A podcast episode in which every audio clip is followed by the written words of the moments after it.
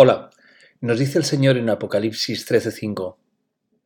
Y se permitió la bestia proferir palabras altaneras y blasfemias, y se le dio poder para actuar durante cuarenta y dos meses.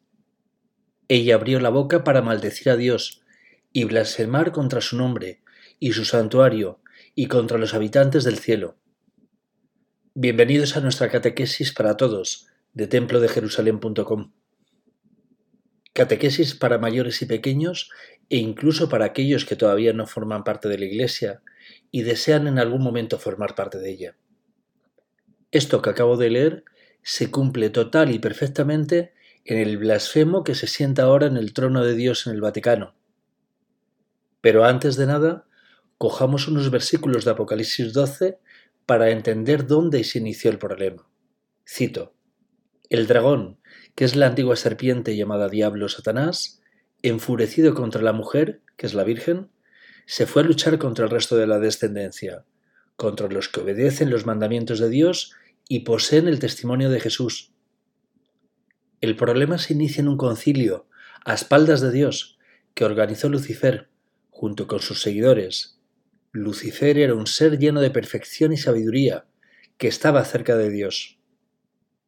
Al rebelarse contra Dios, su nombre fue cambiado por Satanás, que significa enemigo de Dios y padre de la mentira. En su rebelión, decidieron abandonar la palabra de Dios y sus mandamientos, que son Dios mismo. Dejaron de adorar a Dios y persiguieron a los que adoran a Dios y cumplen sus mandamientos.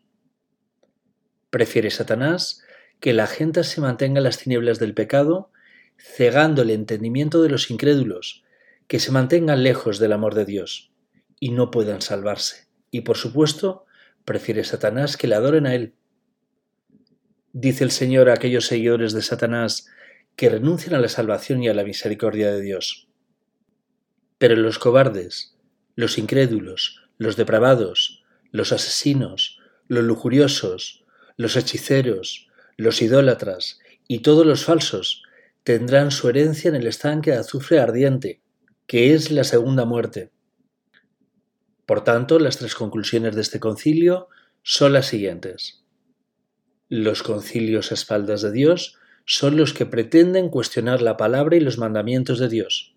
Lógicamente, el Espíritu Santo de Dios no ha sido invitado a participar en ellos. El impostor que preside estos concilios no ha sido elegido por Dios para conducir a su pueblo. Este se ha autoproclamado líder con el apoyo de los rebeldes. Desde que se inicia su rebelión contra Dios, todos sus actos de magisterio al pueblo de Dios son inválidos, porque ha abandonado al Espíritu Santo de Dios, que le guiaba hasta entonces. Pregunto, ¿elegiría el Señor a un condenado impenitente, a un muerto espiritual para que conduzca a su pueblo? ¿Elegiría el Señor a una persona sin su Espíritu Santo para que consuele a su pueblo? A estos rebeldes los habéis elegido vosotros, los errados, no el Espíritu Santo. ¿Hasta cuándo vais a seguir engañando a Dios y a su pueblo?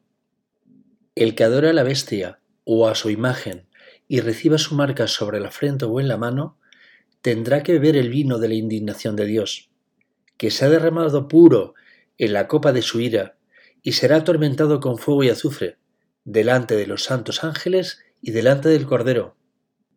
Ya lo hemos tratado en un podcast anterior. El número de la bestia, el 666, lo llevan los que adoran a la bestia.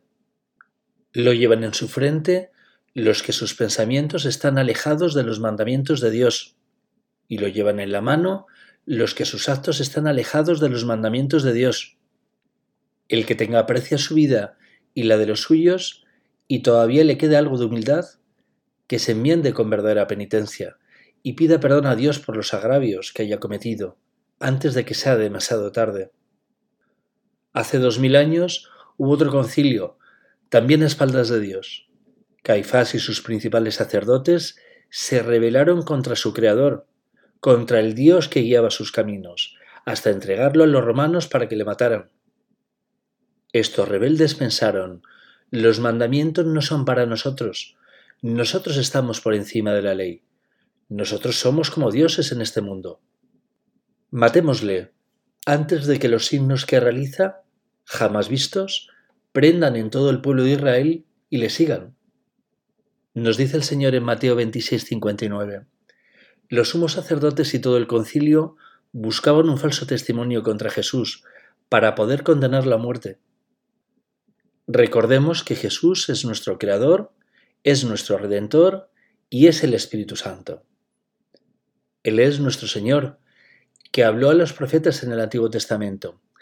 Ese concilio decidió matarle y acabar así con su palabra y sus mandamientos. ¿Puso acaso el Señor al frente de su pueblo a Caifás y a los sumos sacerdotes que deseaban su muerte? ¿No veis que los sumos sacerdotes abandonaron los mandatos de Dios y no deseaban adorarle. ¿Es lo correcto pensar que el Espíritu Santo de Dios siempre pondría al frente de su pueblo a alguien fiel al mensaje de Dios antes que al destructor de su mensaje? En este concilio desearon su muerte y mataron su cuerpo, pero no pudieron acabar con la divinidad de su palabra y no pudieron acabar con la divinidad de su Espíritu Santo. El Señor resucitó e imprimió su Espíritu Santo en la frente y en las manos de sus verdaderos adoradores, que guardan su palabra y sus mandamientos.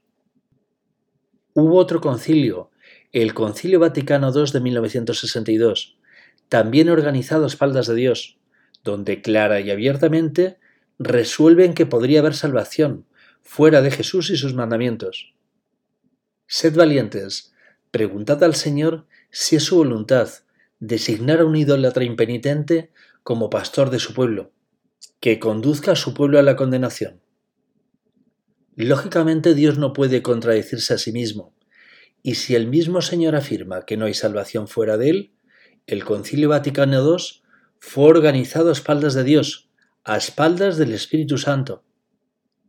Desde entonces, vemos como estos idólatras subversivos buscan matar a Jesús y a sus seguidores, oscureciendo su palabra y eliminando sus mandamientos, que es Dios mismo. Niegan que el sacrificio de Jesús sea para nuestra salvación, al afirmar que existen otras formas de salvación fuera de Jesús, dejándolos muy blasfemos de mentiroso al Señor. Los que niegan los mandamientos de Dios reniegan de Cristo y han abandonado la Iglesia. Lo habéis escuchado bien, han abandonado la iglesia, no les sigáis, y mucho menos los adoréis. Si un ciego no puede guiar a otro ciego, ¿cómo va a poder un idólatra impenitente dirigir al pueblo de Dios? ¿No se irán los dos al hoyo? ¿Y cómo es posible que tengáis el convencimiento de que a ese idólatra lo ha designado Dios? ¿Qué tipo de discernimiento tenéis algunos? Porque ese discernimiento no es del Espíritu Santo. Muchos de estos rebeldes se encuentran en una decadencia extrema. Dios sabe que no les siguen por amor a su palabra y a sus mandamientos, sino porque les ha dado de comer durante mucho tiempo. Deberían buscar todos estos un trabajo más acorde con su incongruente moralidad, puesto que han abandonado la iglesia, pero siguen comiendo de ella. Y lo que es peor, continúan destruyendo la iglesia de Dios al predicar la rebeldía a sus mandatos.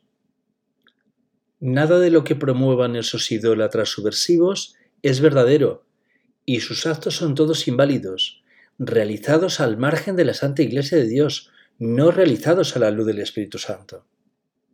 Ahora mismo hay otro concilio, también creado a espaldas de Dios, al que se invita a participar a todo el pueblo de Dios. El que lo organiza lo denomina el sínodo de la sinodalidad, Vuelvo a leer Apocalipsis 13:5. Y se permitió la bestia preferir palabras altaneras y blasfemias, y se le dio poder para actuar durante cuarenta y dos meses.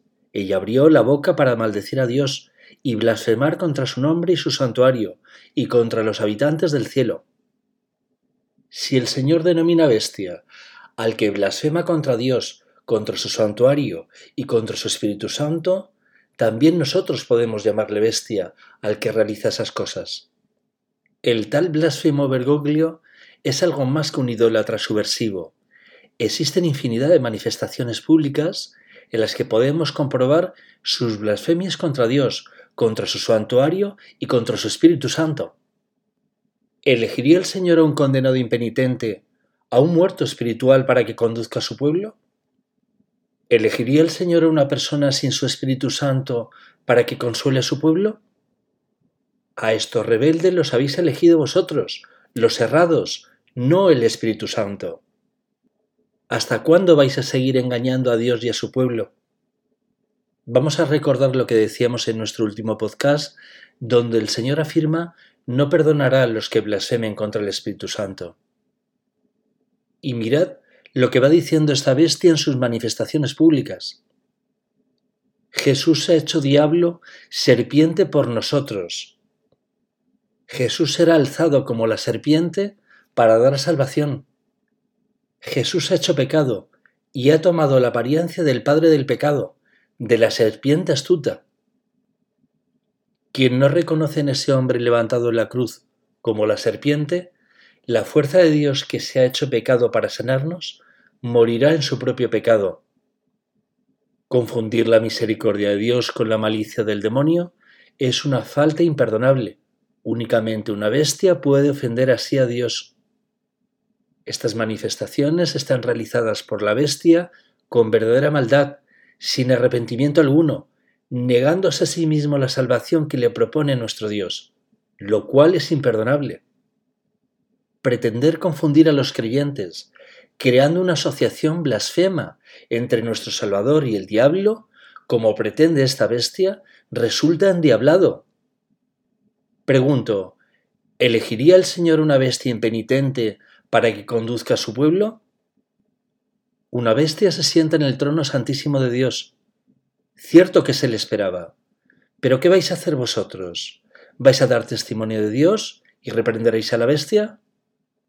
¿O por el contrario, os haréis cómplices de los muchos a los que la bestia lleva su condenación? Todos los actos de esta bestia son inválidos, porque su magisterio es confundir y facilitar la condenación de todas las almas, al abandonar los mandamientos de Dios que uno por uno está constantemente cuestionando. Esta bestia abandonó la iglesia y habla desde su infierno, el mismo infierno del que niega su existencia. El testimonio de la bestia, aparte de pretender ofender a Dios, a la Virgen y al cielo, es un repertorio de herejías infundadas y mentiras absurdas. La doble misión de la Iglesia es primero guardar la palabra del Señor y sus mandamientos y segundo, adoctrinar a los que no forman parte de la Iglesia. Estos idólatras subversivos no quieren que seáis como vuestro Señor, pescadores de hombres. Prefieren veros condenados. Dice el Señor, temed de aquel que puede acabar con vuestra alma. Y esta bestia puede acabar con vuestra alma, matando vuestra fe. No le escuchéis. Él está aquí para destruir la iglesia, celebrando rituales satánicos en nuestros sagrados templos. A esta generación de idólatras impenitentes, Dios os ha dejado estériles espiritualmente para que no tengáis descendencia y no puedan vuestros hijos repetir vuestras abominaciones. ¿Hasta cuándo vacilaréis entre dos opiniones? ¿Hasta cuándo seguiréis confundiendo a Dios con el diablo? ¿Hasta cuándo no sabréis distinguir entre el bien y el mal? Una sola es la Iglesia de Dios, la Iglesia de los que guardan la palabra de Dios y sus mandamientos. La Iglesia la forman esos anónimos, mencionados por Dios en el origen de nuestro podcast. Dice el Señor, el que me ama será fiel a mi palabra, y mi Padre lo amará, iremos a Él y habitaremos en Él. La Iglesia son esos a los que ha venido el Padre y el Hijo a su templo interior.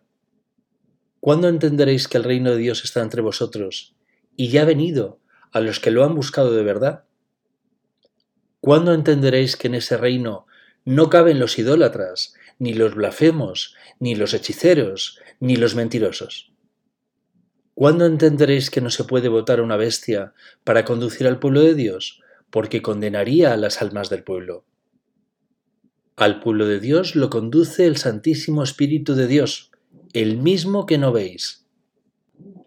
Adorad a Dios, Poned algo de luz en vuestras vidas.